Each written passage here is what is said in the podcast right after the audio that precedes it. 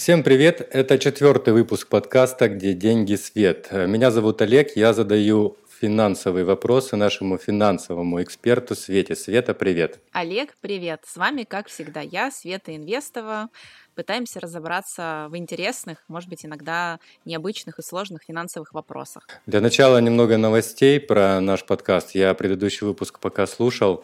А, что-то мы как-то с тобой с надрывом говорили. Это уже третий выпуск подкаста.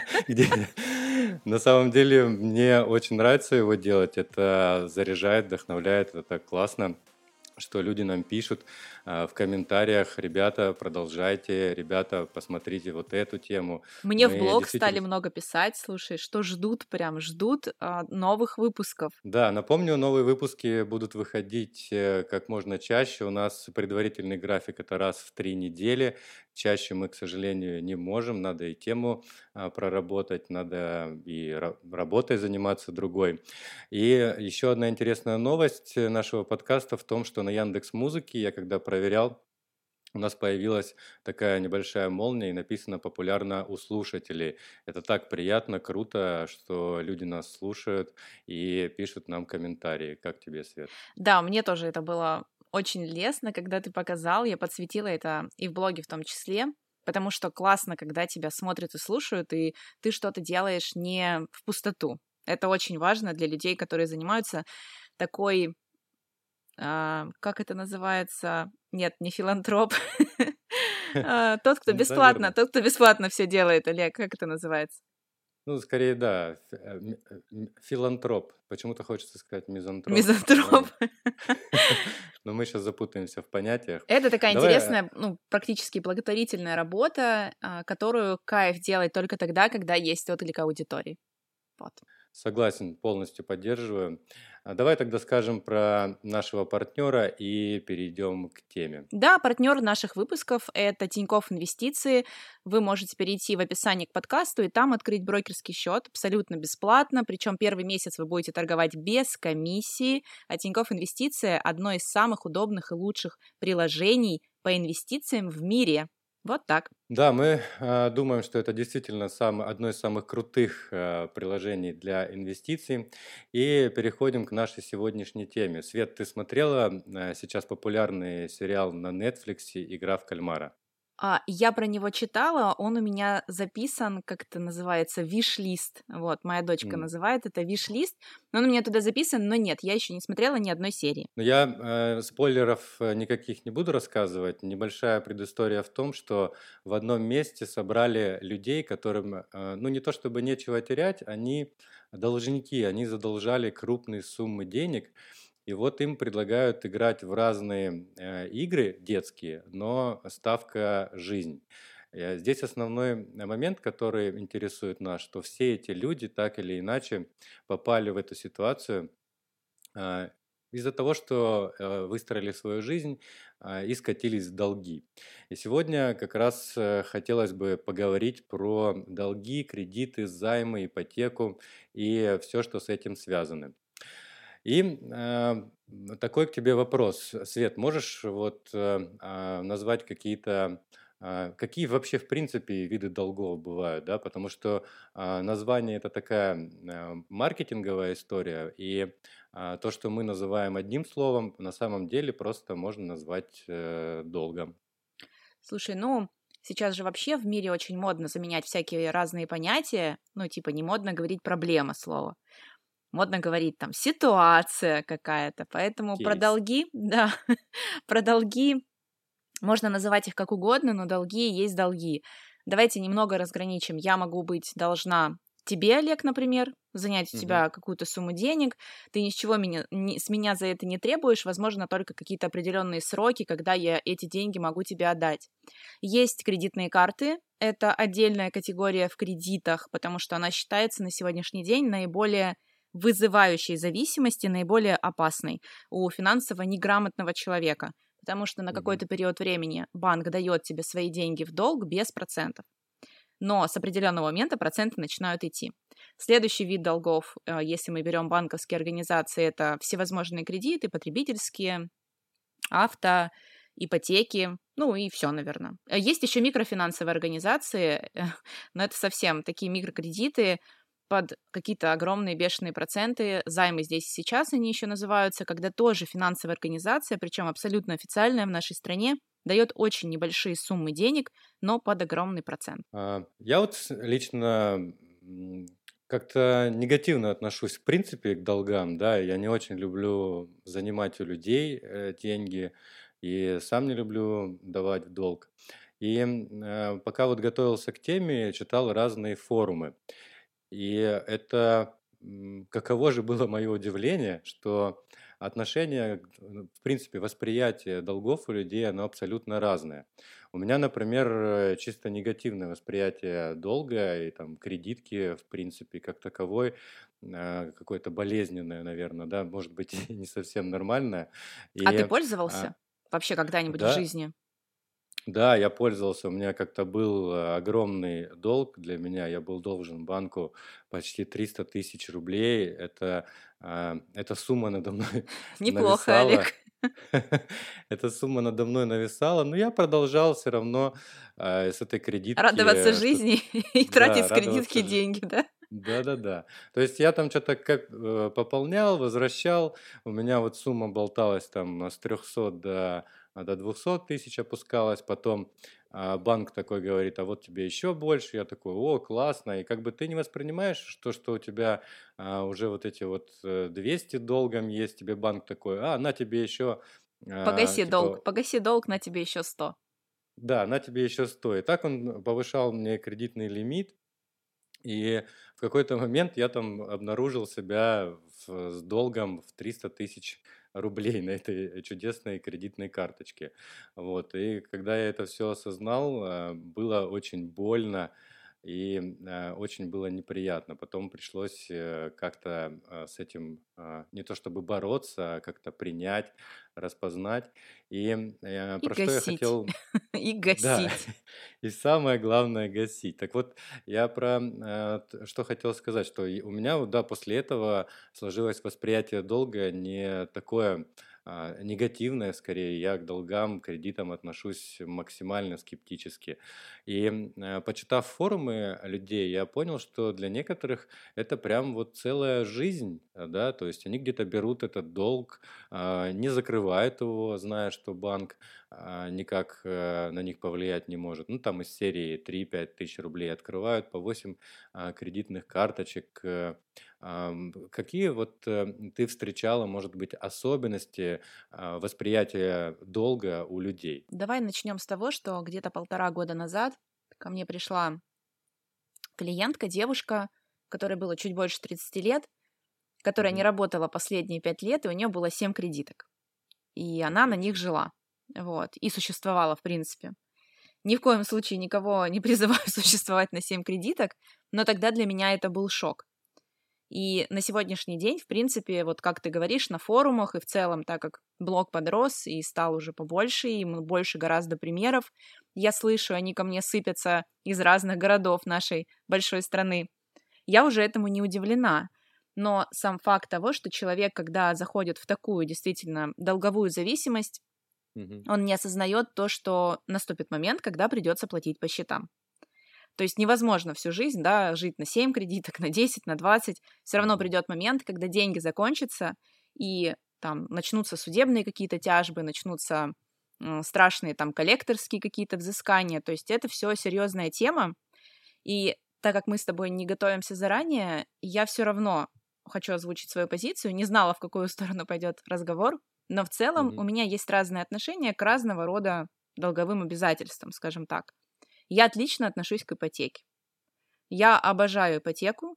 Ипотека — это отличная возможность любого человека, в принципе, со средним уровнем дохода, иметь свое жилье, иметь свой дом, потому что когда я слышу цифры, которые приводят люди, которые снимают жилье 2, 3, 4, там, 5 лет, какие деньги они выплачивают арендодателям, я понимаю, что с таким же успехом они могли прекрасно платить банку и даже платить, возможно, выше платежи, да, чтобы там сильно гасить ипотеку досрочно.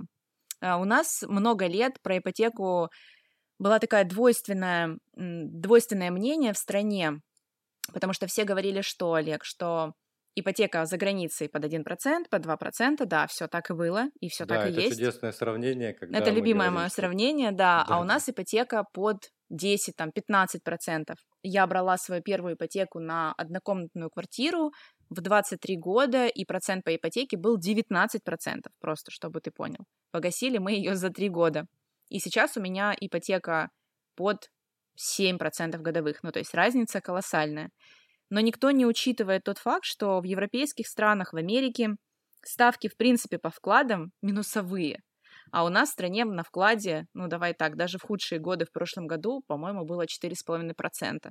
То есть а, зависимость, люди не понимают зависимость вот этих вот финансовых ставок и процентов, поэтому они считают, что у нас конские проценты, там, да, а в Европе все хорошо. И Ну, кстати, ипоте... это, э, Да, кстати, вы ипотеку вот выплатили, а, а проценты там платятся сразу или они как-то размазаны на весь период ну, проценты размазываются на весь период. Естественно, проценты, грубо говоря, банк выбирает в первые, там, не знаю, пол срока ипотеки, но с другой стороны, это тоже, опять же, ошибочное мнение, что ипотеку досрочно надо гасить только в первые несколько лет. Нет, это Мгм. большая ошибка, потому что ипотека всегда равными, пла- нет, не равными платежами, процент банк свой берет с вашего основного долга. Вот и все. Поэтому досрочно гасить можно в любой период, хоть в начальный период, хоть в конечный период. Это все равно выгодней будет для вас, чем, допустим, платить по счетам там в течение 20 или 30 лет. Но вернемся к ипотеке. Опять же, возможность купить квартиру или дом в нашей стране в крупных городах, на мой взгляд, ну, нужно обладать таким, знаешь, хорошим доходом, Олег. Ты же в Москве живешь, а я в Ростове. Вот я Мгм. знаю, у меня друзья недавно купили квартиру в Москве где-то, ну, очень-очень, очень-очень за вторым или третьим кольцом, как это Ближе называется к в. Москве. Вот. И стоит эта квартира 18 миллионов. Ну, то есть, э, честно говоря, для того, чтобы среднестатистической семье в России собрать эту сумму денег, ну, в лучшем случае, мне кажется, что даже хорошо инвестируя, это нужно, ну, хотя бы лет 20. Да, то есть при этом ты еще живешь в съемной квартире и платишь за нее. То есть, условно, я такой прям, я адепт ипотеки, и я считаю, что гораздо лучше, если у тебя нормальный средний доход, взять ипотеку и платить ее спокойно, выплатить там лет за 15, но при этом жить в своем доме. Слушай, ну тут, э, конечно, такая странная может быть ситуация. А, Я, допустим, э, не хочу жить за, там, не знаю, седьмым транспортным кольцом. Такого нет, конечно, но, к примеру, денег, которые хватит, э, хватит мне, вернее, на которые дадут мне ипотеку, хватит на квартиру э, где-то за пределами МКАДа. При этом за ту сумму ипотеки, которую я должен платить банку, я могу спокойно снимать э, квартиру где-нибудь э, там в, от кольца одну-две станции, и как бы все будет нормально. Поэтому мне кажется, эта история про ипотеку и то, что э, можно ее взять и жилье будет доступно, она такая немного, а, немного эфемерная, опять же, а, скорее про а, психологию. Ну, то есть, э, что тебе дает ипотека, кроме того, что у тебя есть некое знание, а, что эта квартира принадлежит тебе? Ну, вот как, каких-то ярких плюсов для себя вот я пока не нахожу. Ну, это круто, на самом деле, что ты эту тему поднимаешь, потому что, безусловно, вопрос ценности своего дома здесь выходит на самый первый план. Ну, то есть, если, например, для меня ценность именно моего жилья, она очень и очень высока, то есть я хочу приходить в свой дом, я хочу делать в нем то, что я хочу, я хочу здесь заводить собаку, я хочу здесь заводить кошку, а через там какое-то время, возможно, там твой хозяин, ну, я имею в виду твой хозяин, о господи, Хозяин. Сейчас надо Хозя- аккуратно с такими хозяин темами. твоей квартиры захочет ее продать, а, придет к тебе, тебе придется искать новое жилье. А я в этом плане а, принадлежу сама себе. То есть мне дом дает максимальный ресурс для того, чтобы я была, ну давай так, это мое чувство безопасности, это мое чувство Мгм. спокойствия. По сути, это чувство, что я могу лучше, допустим, работать, больше зарабатывать, чем-то заниматься там круче, круче, круче. А, И дом мне дает определенный ресурс. Но есть люди, Олег, и я их тоже знаю, которые, например, как я, не чувствуют. То есть они говорят, а мне дом ну, не дает ресурс, это просто четыре стены, в которые я пришел поспать, там посмотреть сериал и покушать. То есть здесь Ну же да, тоже я, важный я, момент. например, к ним, к ним и отношусь, потому что все эти истории про собственный дом, баню построить, там, э, площадку для мангала на заднем дворе, которой ты пользуешься один раз в Я как год, и владелец дома могу полностью подтвердить. Да, ровно один раз в году, да. Так и Вот, есть. вот. А ты, а ты такой себе там, да, мне нужен вот этот дом, и э, обязательно надо его себе в собственность прикупить. А еще мне нравится выражение сделать дом под себя. Ну, а, вот эти все колонны, я иногда хожу, гуляю Золотые унитазы. да, по Подмосковью и вижу все эти огромные домища, где просто эти заборы какие-то, какая-то лепнина. И я даже не, не представляю, куда потом, а, кому нужен такой дом. То есть ты, когда а, делаешь э, себе этот дом, еще не дай бог его в ипотеку делаешь, вкладываешь туда миллионы денег, я думаю, в Москве можно и миллиарды вкладывать, вот, и потом приходит другой хозяин, э, скорее всего, что-то мне подсказывает, у вас вкусы совпадать не будут, и куда этот дом Сбивать потом, лепнину де- будет другой. да, будет срывать Ну, ты лепнину знаешь, я и думаю, Олег, те люди, которые лепят лепнину в таких домах, они берут их не в ипотеку, что-то мне подсказывает. Но если вернуться к ипотеке, опять же, здесь ценность очень важна. И если, опять же, перейти к долгам и кредитам, то у меня в этом плане сейчас такая, знаешь, философская позиция, и считаю ее следующим образом. Если вы берете кредит на что-то, что будет двигать вас по жизни, например, ты хочешь отучиться в Кембридже. У меня есть знакомая, которая взяла кредит и учится уже третий год а, в, в Великобритании у нас Оксфорд, Оксфорд или Гарвард, Гарвард, наверное.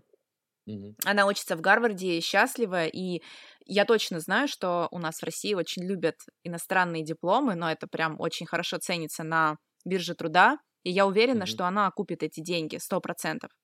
Если вы берете кредит для того, чтобы улучшить качество жизни, которое вас при этом будет стимулировать на что-то большее, то для меня это ок. Ну, то есть для меня такой кредит имеет место быть, опять же, если это не 7 кредиток или не кредит под 20% годовых. То есть вы должны четко осознавать, какая процентная ставка сейчас в стране. У нас сейчас процентная ставка 6,75. Это значит, что в принципе нормальный потребительский кредит, нормальная ипотека у нас могут идти где-то в районе 10, там 12, ну 15 процентов, да, то есть это Мгм. адекватные цифры, и человек должен понимать, как они соотносятся с ключевой ставкой Центробанка. То есть где-то не больше, чем в два раза должны быть у нас кредиты вот такой стоимости, да, стоимость кредита такая. А еще расскажу вам, что я когда-то была на тренинге Радислава Гандапаса, знаменитая личность. Я не знаю, не нужно вырезать то, что мы его тут пиарим. Нет, не нужно. Я точно скажу, что я тоже один раз как-то ходил, очень сильно жалею. Я даже не знаю, как теперь что претензии я, писать я на... так люблю этого мужчину. Но смысл в том, что он там сказал очень интересную фразу, и я с ней даже на сегодняшний день согласна. Он сказал о том, что бизнес, да, вообще вот бизнес, он должен уметь привлекать деньги. Не только пользоваться своими, которые он заработал, а еще и привлекать деньги со стороны. И это же тоже очень интересный момент. И богатый человек в том числе в основном всегда пользуется кредитами, потому что условно ты зарабатываешь деньги, ты инвестируешь в свои а, облигации, Олег, унылые или веселые, не знаю, или в крутые заводы, и они у тебя инвестируются условно по 10-15% годовых. А что делать, если тебе здесь и сейчас понадобилась, там, например, какая-то сумма денег, не знаю, какой-то форс-мажора, может быть, хорошее событие, и тебе нужно эти деньги вытягивать из инвестиций, где они у тебя там под 15-20%, а банк тебе может дать здесь и сейчас под 10%. Мгм. Понимаешь, то есть это про круговорот денежного потока, в принципе, в жизни человека. Если ты мыслишь с такого уровня о кредитах, то это ок. Если ты мыслишь о том, а, когда нужно взять iPhone в кредит, например, потому что а что-то в маршрутке все с айфонами, а я нет, вот, еду, тогда для меня это тоже... платить. Apple Watch. Для меня это тоже не ок. Ну, то есть к кредитам я отношусь очень толерантно, спокойно, особенно если человек подходит к ним очень осознанно. А как вообще и можно ли это сделать? Потому что, опять-таки, пока ковырял форумы для нашей рубрики, которая у нас скоро будет, А это рубрика «Советы из интернета». Кратко напомню суть рубрики следующая. Я по основной теме нашего выпуска ищу вбиваю тему нашего выпуска в поиск Яндекса и открываю первые три ссылки, ну, кроме рекламных, естественно, и читаю эти самые советы, которые нам советуют различные сайты. Я специально не беру их названия, потому что они могут быть э, там и профессиональные, и могут быть странные, но, тем не менее, на эту тему есть какая-то информация в интернете, поэтому рубрика называется «Советы из интернета». Свет, ты готова? О, я готова. Да, сегодня мы говорим про долги и кредиты, и вот что советует нам интернет. Первый совет – накопите тысячу долларов. Это, наверное... Что ты думаешь? Это, наверное, если у вас, если у вас есть долг в тысячу долларов. Вообще мне нравится совет, потому что это частый вопрос у меня э, в консультациях, на курсах, в блоге. Можно ли инвестировать и копить, когда у тебя есть кредиты? Так вот, mm-hmm. мы обсуждали или будем обсуждать, да, золотое правило – процентов твоих долгов от твоего дохода ежемесячного. И я скажу следующее, что если у вас все в порядке с долгами и их платежи не выбиваются из 30% от всей суммы вашего дохода в месяц, тогда да, копите деньги обязательно, инвестируйте обязательно. Только это поможет вам быстрее справиться с долгами и не брать новых долгов. Да, мне нравится. Так, следующий совет. А, Выплатите все долги, кроме ипотеки. Ну, тут тоже мы это, кстати, с тобой обсуждаем и бу- или будем обсуждать. Черт, я запуталась. Какой момент? Не, не, не привязывайся к выпуску. Э, здесь э, мы просто обсуждаем а, э, советы, которые нам дает интернет. Да, окей, мне нравится этот совет, потому что ипотека в мире вообще считается одним из самых дешевых кредитов. Это раз потому что под залогом mm-hmm. всегда находится недвижимость, а значит, вы застрахованы, и вам, возможно, не придется объявлять себя банкротом, да, или идти по миру, просто отдадите свой дом или квартиру, снимите себе и будете жить в свое удовольствие, Олег, вот, и снимать mm-hmm. жилье. Но, соответственно, ипотека с наименьшим процентом, да, нормальный совет. Мне нравится. Так, и здесь как раз следующий совет. Сконцентрируйтесь на выплате самого дорогого кредита. Ты говорила, что ипотека самый дешевый. Лично у меня было представление, что дороговизна кредита оценивается суммой заема, или это как-то так э, по-другому Нет, дороговизна кредита – это процентная ставка по кредиту. Условно, если у тебя два кредита, у тебя есть потребительский, например, под 20% годовых и ипотека под 7% годовых, то этот совет говорит о том, что сконцентрируйся на том, чтобы выплатить досрочно потребительский кредит – а не ипотеку. Угу. Совет имеет место быть, да, про такой вариант, как снежный ком, поговорим обязательно. А дальше совет. Не тешьте себя ложными надеждами. Сразу же выкиньте из головы мысли о том, что банк о вас просто забудет. Да, это интересный совет. Банк никого не забудет. Банк никогда никого не забудет. Ну, это, я не знаю, есть ли люди на сегодняшний день, честно, а, такого уровня финансового непонимания, которые могут действительно подумать, что они возьмут кредит в банке, и банк простит или забудет их долг. Следующий совет э, – собирайте все документы, которые могут помочь. Может быть, здесь про банкротство?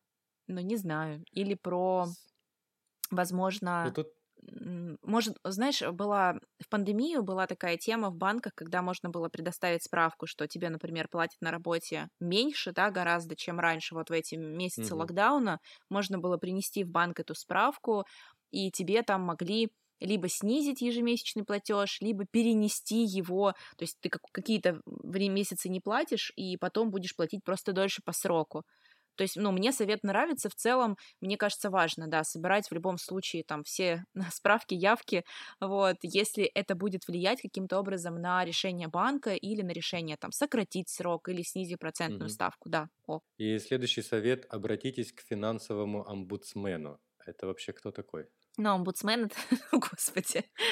Но, возможно, здесь имеется в виду финансовый консультант или финансовый аналитик, потому что такого рода люди обычно умеют читать, во-первых, кредитные договора, во-вторых, они больше знают про условия в разных банках, в разных кредитных организациях. То есть вы, возможно, платите сегодня ипотеку под 10%, а такой человек mm-hmm. может э, вам рассказать, где взять ипотеку под 6%, да, и рефинансировать свой долг. Ну, это крутая идея. А еще я расскажу, что в мире называется это второе мнение про финансовых аналитиков. Вот. Обратись и узнай второе мнение, это называется. То есть... Я знаю, в медицине есть такое. И, и в финансах, оказывается, тоже. Вот. Второе mm мнение называется. Может быть, это про омбудсмена. Так, следующий совет у нас. Платите больше, чем нужно. Досрочно погашайте, но мне здесь совет нравится, но опять же в силу, наверное, ваших возможностей. То есть, если у вас сегодня нет возможности платить досрочно, на мой взгляд, ужиматься сильно в эту сторону не нужно, если вам в целом комфортно жить, и ипотека или кредит не занимает там половину ваших расходов. А если у вас есть такая возможность, то, безусловно, нужно ей пользоваться. Я за это. Ну и последний совет из интернета на сегодня – это удалите информацию о своей кредитке из интернет-магазинов. А слушай, клево, кстати, да? Uh, у многих же людей просто с кредитки списываются какие-то автоплатежи. У меня недавно был буквально кейс, когда мне моя подруга рассказывала, что у нее где-то была привязана кредитка, и она какую-то подписку платила с этой кредитки. Mm-hmm. Она говорит, я не понимаю, почему у меня постоянно на кредитке висит какой-то долг. А оказалось, что у нее была какая-то подписка, которая, кстати, она успешно не пользовалась уже давным-давно, успешно не пользовалась, mm-hmm. как я сказала. И в итоге, да, ну то есть до тех пор, пока у тебя подвязана карта, на которой есть деньги, ну, у тебя будут постоянно уходить какие-то платежи. Я бы здесь точно проверила свои кредиты, не кредиты, кредитные карты, если они у вас есть, и дебетовые карты в том числе тоже. Да, отличный совет, поэтому я тоже сделаю ревизию всех своих э, подписок, э, где я подписан, где не подписан. А главное, где пользуешься, потому... а где не пользуешься, да, Олег. Главное, а главное, где пользуешься, потому что, скорее всего, найдутся такие, которыми я пользуюсь, либо а, очень редко, либо никогда. Когда-то один раз ради одного фильма подписался. Спасибо, Свет, за комментарий, а это была рубрика «Советы из интернета», а мы продолжаем. Пока ковырял форумы э, с, с советами, видел, что люди как-то зарабатывают на э, кредитах. Один способ, который я знаю, это когда ты тратишь деньги с кредитки, а при этом основную сумму средств твоих своих держишь на накопительном счете а, месяц. Тебе приходят проценты через месяц у кредитки, а, срок, э, которым ты пользуешься кредитными деньгами, там 100 дней вроде, по-моему, в банках сейчас. И как раз вот разницу, которую ты э, получаешь за вот эти проценты, ты а, зарабатываешь. Вот такой способ вроде кажется там рабочим. Есть ли какие-то еще способы, как можно заработать на долгах или как э, кредитку использовать как средство заработка? Ну вот смотри, тот способ, который ты перечислил, я тебе как банковский сотрудник говорю, что не работает. Он в идеальной картине, вот этот круглый конь в вакууме, это рабочий mm-hmm. способ, который ты описал. Но мы берем в основном кредитные карты, и люди берут кредитные карты, которые чуть-чуть выше, чем их зарплаты за месяц. И человеку, mm-hmm. как ты на своем опыте почувствовал, очень сложно в определенный момент остановиться ведь деньги на кредитной карте у него есть. Условно, у него зарплата 50 тысяч рублей, а кредитка у него на 70. И он думает, сейчас я начну зарабатывать на кредитке все деньги мира, но при этом в месяц почему-то он тратит не 50, а все 70. А раз в месяц, да, условно, ему приходит зарплата в 50. Поэтому это очень зыбкий такой способ, а, который на практике не могут люди придерживаться, держать его вот, и зарабатывать на этом что-то. Я читала То есть книгу... надо держать какую-то, иметь дисциплину и выдержку, Очень да, дисциплину чётко? и выдержку, очень жесткую. Ага. Но мне кажется, что даже суперфинансовые грамотные люди а, ну вот я, например, не рассматриваю такой способ заработка, потому что, несмотря ни на что, я понимаю, что это же, знаешь, еще деньги на воздухе как бы висят, да, на электронном счете, они не у меня в руках, поэтому мне кажется, что я могу в определенный момент попасть на то, что потратить больше, чем я зарабатываю в месяц, например. Mm-hmm. Есть книга «Жлобология» Маркова, я ее вроде уже приводила в пример. А, скажу вам, что там исследование британских ученых хм. о том, что всего 2% 2%, они исследовали все крупнейшие банки мира, всего 2% людей могут пользоваться кредиткой правильно. Олег, 2%. То есть удача, что мы попадем в эти 2%, знаешь, она прям очень небольшая. Теория вероятности говорит о том, что очень сложно попасть в эти 2%. Какой mm-hmm. способ а, для меня более рабочий и который я слышу от своих коллег, и он мне близок, я им не пользуюсь, друзья, сразу скажу вам честно. тоже, наверное, потому что побаиваюсь. Но они рассказывают о том, что они делают себе кредитные карты, которые называются вот эти полетные All Airlines mm-hmm. или а, какая-то вообще карта кредитная для путешествий. И они с этих карт оплачивают только свои путешествия. То есть у них есть деньги, они их зарабатывают, но в момент... Только самолеты или в принципе ты и поехал самолеты, и поезда. А, а если я отель оплатил, и это от, ну, отели считаются там тоже, но вот я слышала именно про самолеты и про поезда, особенно в допандемийный период, да, когда люди гораздо чаще и открытие передвигались. То есть у них есть деньги, они покупают mm-hmm. а, за счет этих кредиток по- поезда, там свои пароходы, что еще, самолеты сразу возвращают на эту кредитку деньги, но при этом на кредитке уже копятся мили. И вот опытным путем люди говорят, что они зарабатывают на этой кредитке примерно на три перелета в год. А, понятно сейчас я объяснила? Тебе понятно? Да, я понял, да. Ты платишь кредиткой, оттуда тебе капают мили, и ты сразу же пополняешь э, счет этой кредитки. В итоге ты бы мог заплатить со своей основной карты, но ты платишь э, кредиткой для того, чтобы как раз вот эти мили а, получить. Ну, тут вопрос, конечно, а, если у тебя основная карта еще с каким-нибудь кэшбэком, то, конечно, нужна какая-то Excel-табличка, что Ну, ли. табличка, да, я бы тоже точно посчитала, но, на мой взгляд, даже вот бегло, вот эта идея еще может иметь место в реальной жизни, и даже если ты не супер финансово грамотный, да, если ты сразу купил условно билеты на самолет, сразу погасил эти деньги со своей карты, тебе уже упали мили, и через год, например, да, ты скопил себе милями на один-два перелета. Ну, по-моему, угу. нормальная такая условная идея. Ну, звучит, звучит хорошо. Звучит как план, да? Да, а звучит как план. Надо, конечно, бы сесть и а, посчитать, потому что я уверен, что аналитики банков, которые а, сидят Вот, э, за, за столами в красивых э, офисах, они все посчитали там заранее. До нас. Все посчитано да, до я, нас. я думаю, что не только посчитано, еще и проверено тремя дополнительными подразделениями. И ежемесячно делается еще какой-то контроль а, всех этих а, продуктов. Вот как-то что-то мне подсказывает, это как-то так все устроено. Ну, так и есть, а, но, в принципе, все равно кредитка рассчитана безусловно, Олег, на то, что клиент забудет, забудет беспроцентный период. И вот этот колоссальный процент, который, в принципе, по кредиткам у нас установлен в России, там выше 20% точно, именно потому, что банки себя страхуют от вот таких людей, допустим, которые за счет кредиток что-то там, что-то там себе зарабатывают.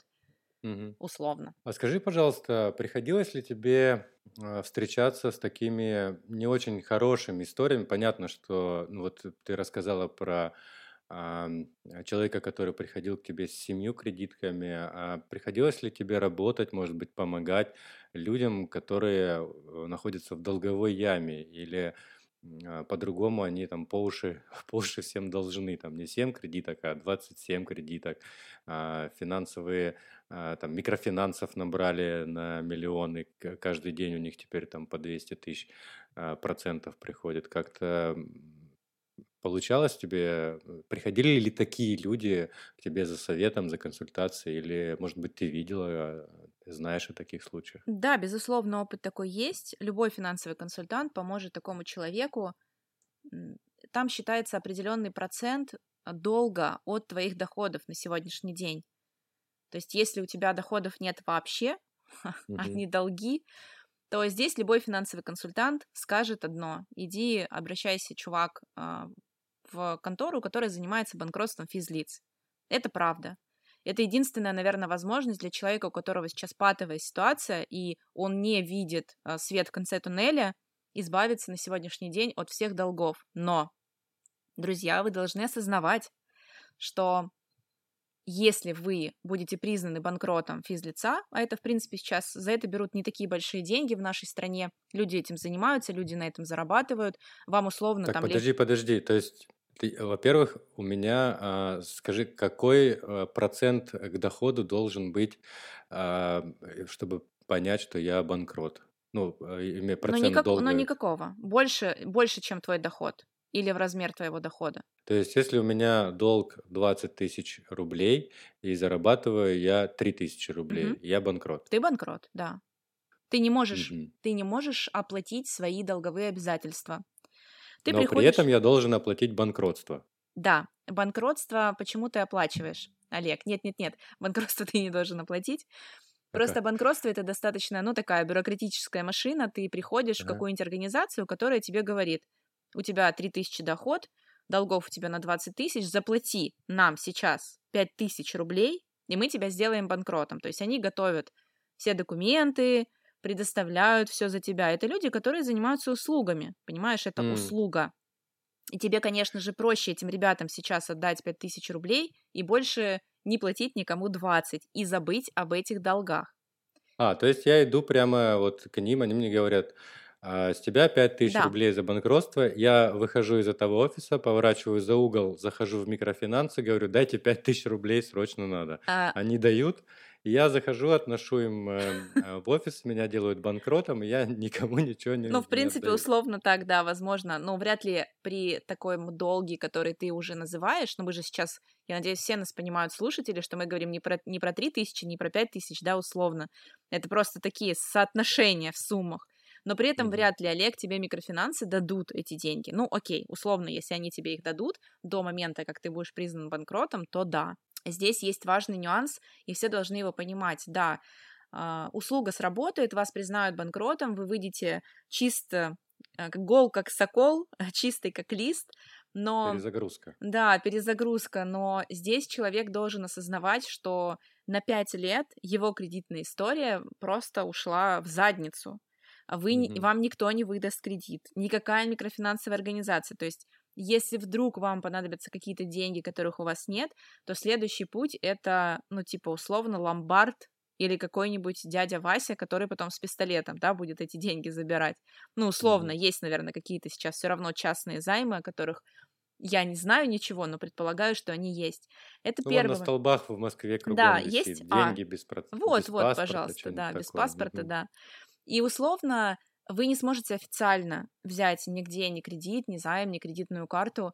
И второй момент, сейчас как-то люди у нас об этом не сильно думают, но это же такое достаточно плохое пятно на кредитной истории, а кредитная история в нашей стране, я уверена, скоро будет влиять очень сильно на человека, в том числе при устройстве на работу, в том числе при возможности строить карьерную лестницу какую-то, да, какую-то карьеру. То есть вы осознавать должны, что пять лет, ну, на вас вот в этом плане прям стоит такой большой крестик.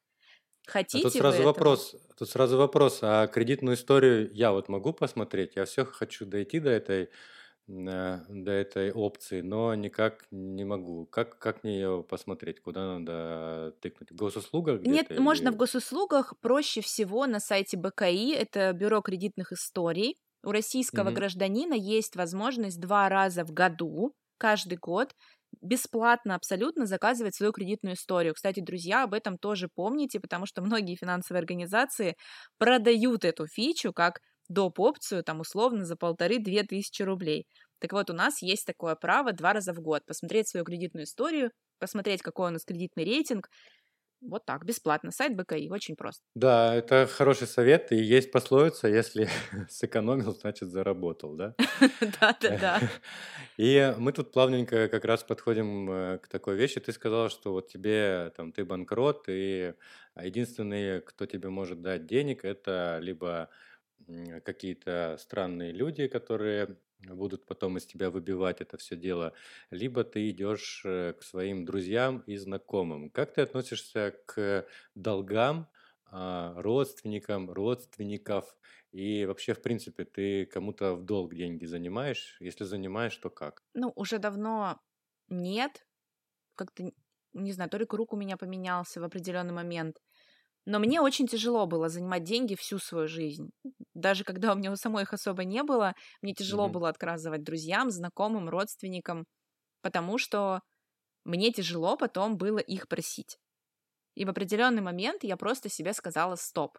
Ну, то есть, зачем я ввожу себя же, да, в какую-то дискомфортную историю про то, что я заняла денег, я вроде выручила человека, но при этом подходит срок, и мне уже самой нужны деньги, и мне нужно просить, а это, ну, знаешь, такая вообще отвратительная история, просить, Мгм. и ты вроде просишь Свои обратно деньги. свои же деньги, но это ужасно, потому что тебе кажется, что этот человек думает о тебе, ах ты мразь.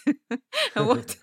Ну, в общем, я решила просто в определенный момент, что я избавлю себя от э, этой доли, я избавлю себя от этого дискомфортного состояния, поэтому просто я перестала это делать, и в целом открыто могу сказать, что, ребята, денег у меня нет, все деньги в инвестициях. Знаешь, мне иногда Мгм. спрашивают люди, а вот как, вот как отказать, вот как вообще, вот как ты можешь? Да никак. А, Нет денег в свободном доступе. Все. То есть все остальные где-то находятся, где-то лежат, это по факту так и есть. Мы же занимаем людям без процентов, Олег. Вот даже на дебетовке Тиньков у нас есть процент на остаток, сколько, 5 или 6 процентов.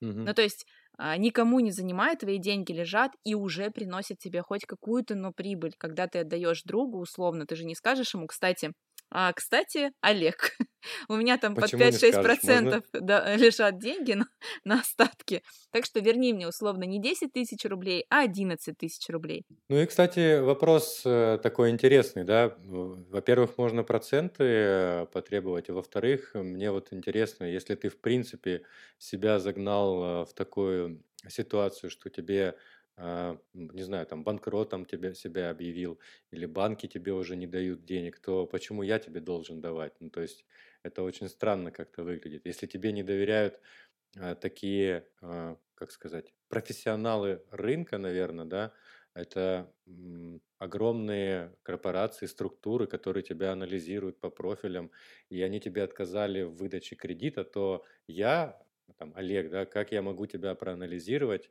и быть уверенным, что ты мне вернешь? А еще а, такой вопрос. У тебя бывали ситуации, когда ты вот э, отдавала какие-то деньги, ну, не знаю, там, 1500 рублей, а, приходил к тебе занимать там одноклассник, а, видно, что он не первой свежести, и ты понимала, что, скорее всего, он тебе их не отдаст. Есть у тебя какая-то сумма, которую ты, ну окей, отдам, и все, как бы, прощайте. Слушай, это клевая кармическая тема, я о ней хотела сказать и забыла, а ты напомнил. Вот вообще говорят по карме, что когда ты кому-то занимаешь деньги, ты должен с ними сразу расстаться.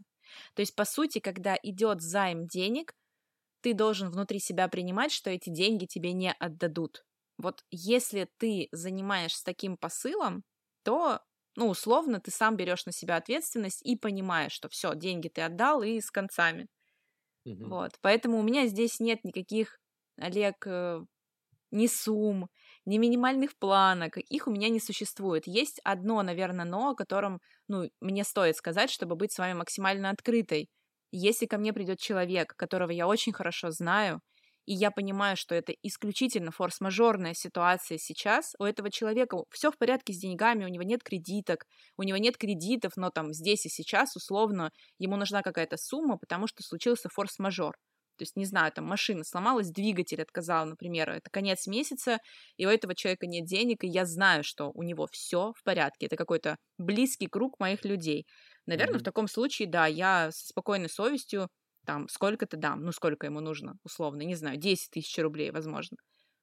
Вот в, таком, с- в Миллион. такой Ну, ситуации, да. миллион ему нужно, вот Ну, закрыть. миллиона у меня, миллиона точно у меня в открытом доступе нет. Ну окей, то есть какой, какой-то минимальной планки у тебя нет, и ты если в принципе отдаешь, то скорее всего эти все деньги есть риск потерять, так? Да, ну и скорее всего это будут прям небольшие суммы, потому что я тоже не филантроп, нет, кто-то другой.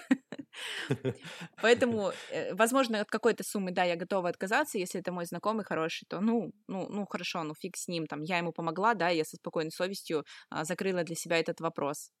Кстати, Мгм. еще момент, который мы не обговорили, это одна, один вариант, когда у тебя долгов уже столько, что закрыть ты их не можешь, это банкротство. Есть второй вариант, может быть, ты слышал когда-нибудь, когда у людей долгов примерно на 50-60% от их дохода, то есть все еще не совсем плохо, существует вариант, называется он снежный ком.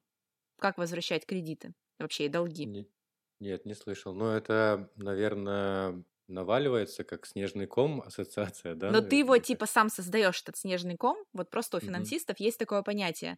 Снежных комов бывает два вида, если кому-то Мгм. интересно. Первый вид, ну вот ты выписываешь все свои долги на бумагу. Вот все просто без купюр, как ты говоришь. Сам себе честно признался, Олег, кредитка на 300 тысяч, как бы.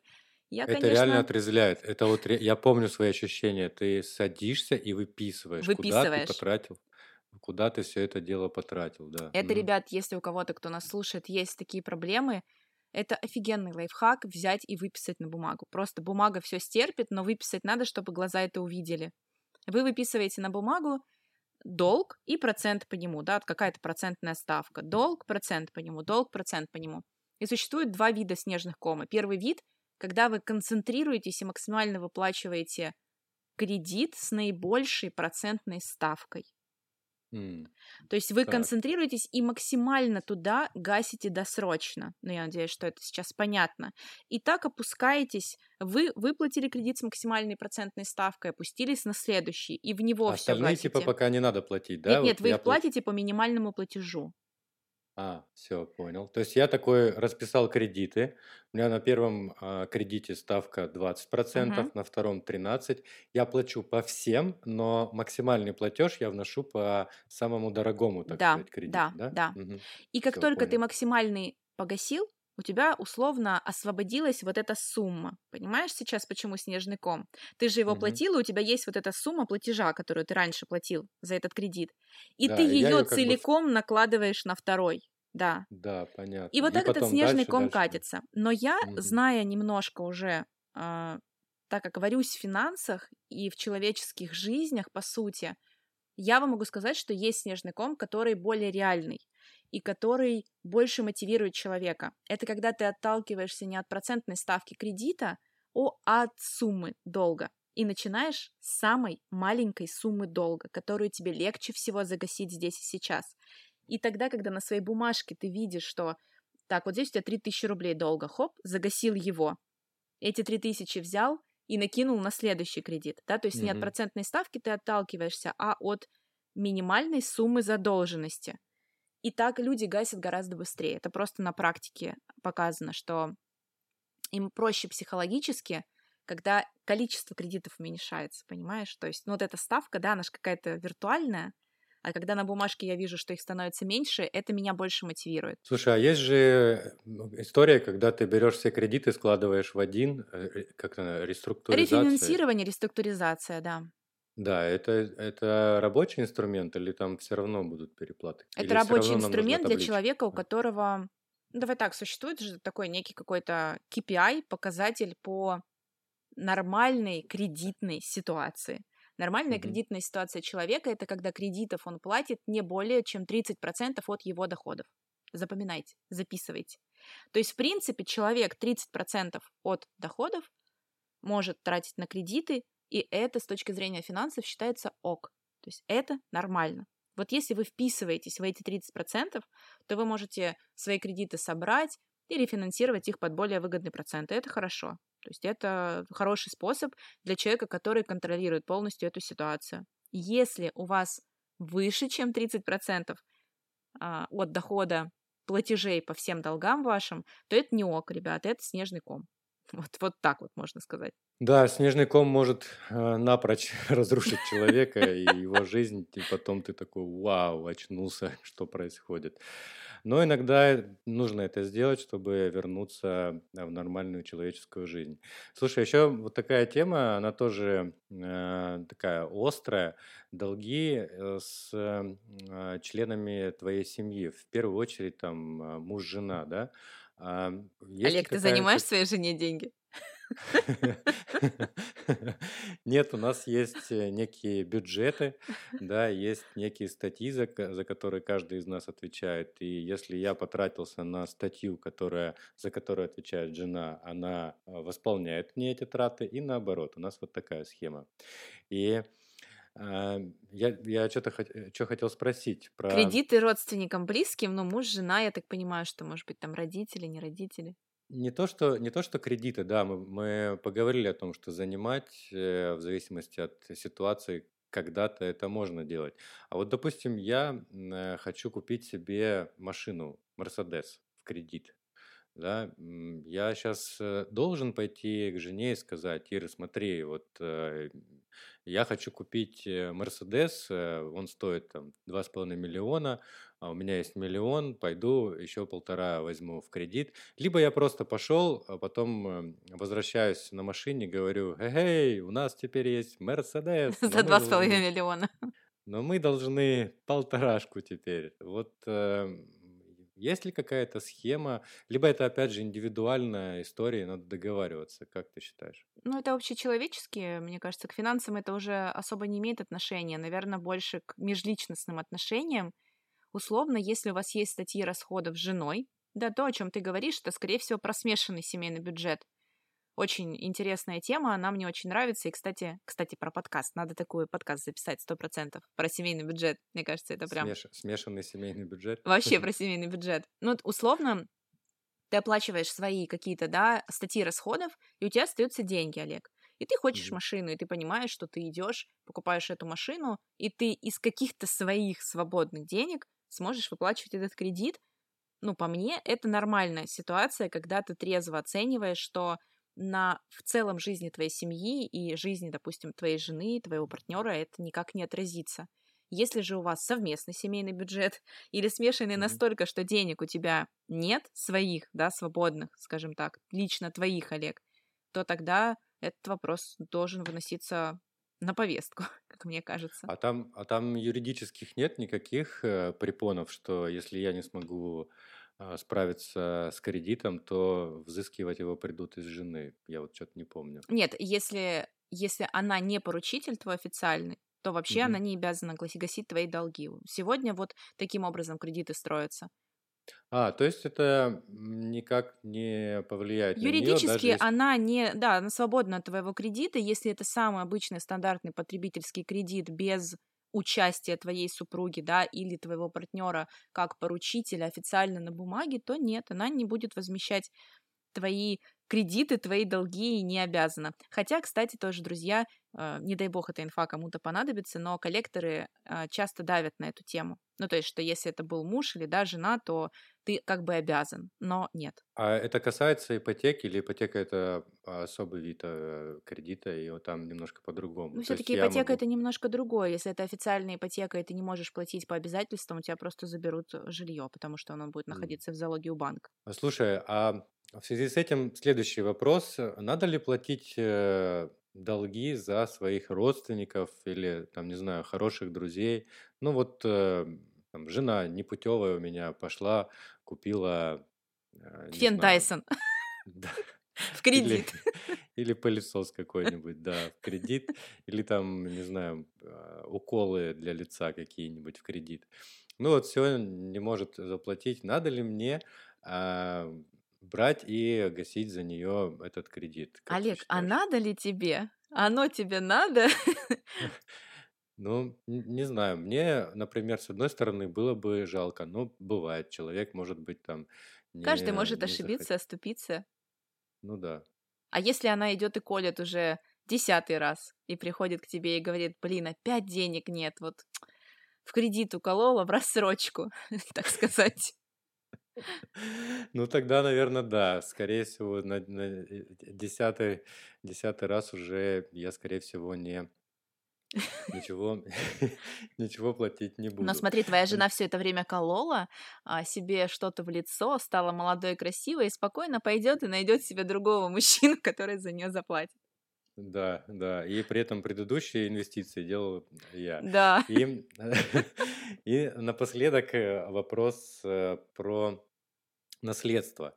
А, долги, они ведь как-то куда-то кому-то передаются. Если, допустим, мои родители а, набрали долгов, или я набрал долгов а, таких, что до конца моих дней я не могу и, и за них расплатиться. Они же дальше потом пойдут куда-то как наследуются, или здесь тоже что-то поменялось, и уже они, эти долги, исчезают вместе с человеком, как бы это ни было страшно. А, ну, смотри, здесь все зависит от того, а, ты гол как сокол или все-таки у тебя что-то есть. То есть, если у тебя есть имущество, и, допустим, у человека есть имущество, есть при этом куча долгов, и он умирает, то, естественно, изначально все имущество пойдет на то, чтобы гасить его долги. Это нормально. У человека имущество есть, и оно будет пущено сразу же на погашение его основных долгов. Но его дети могут пострадать только ну, в том плане, что они не получат ничего из его имущества, но долги нет. Опять же, Мгм. если они не официальные поручители.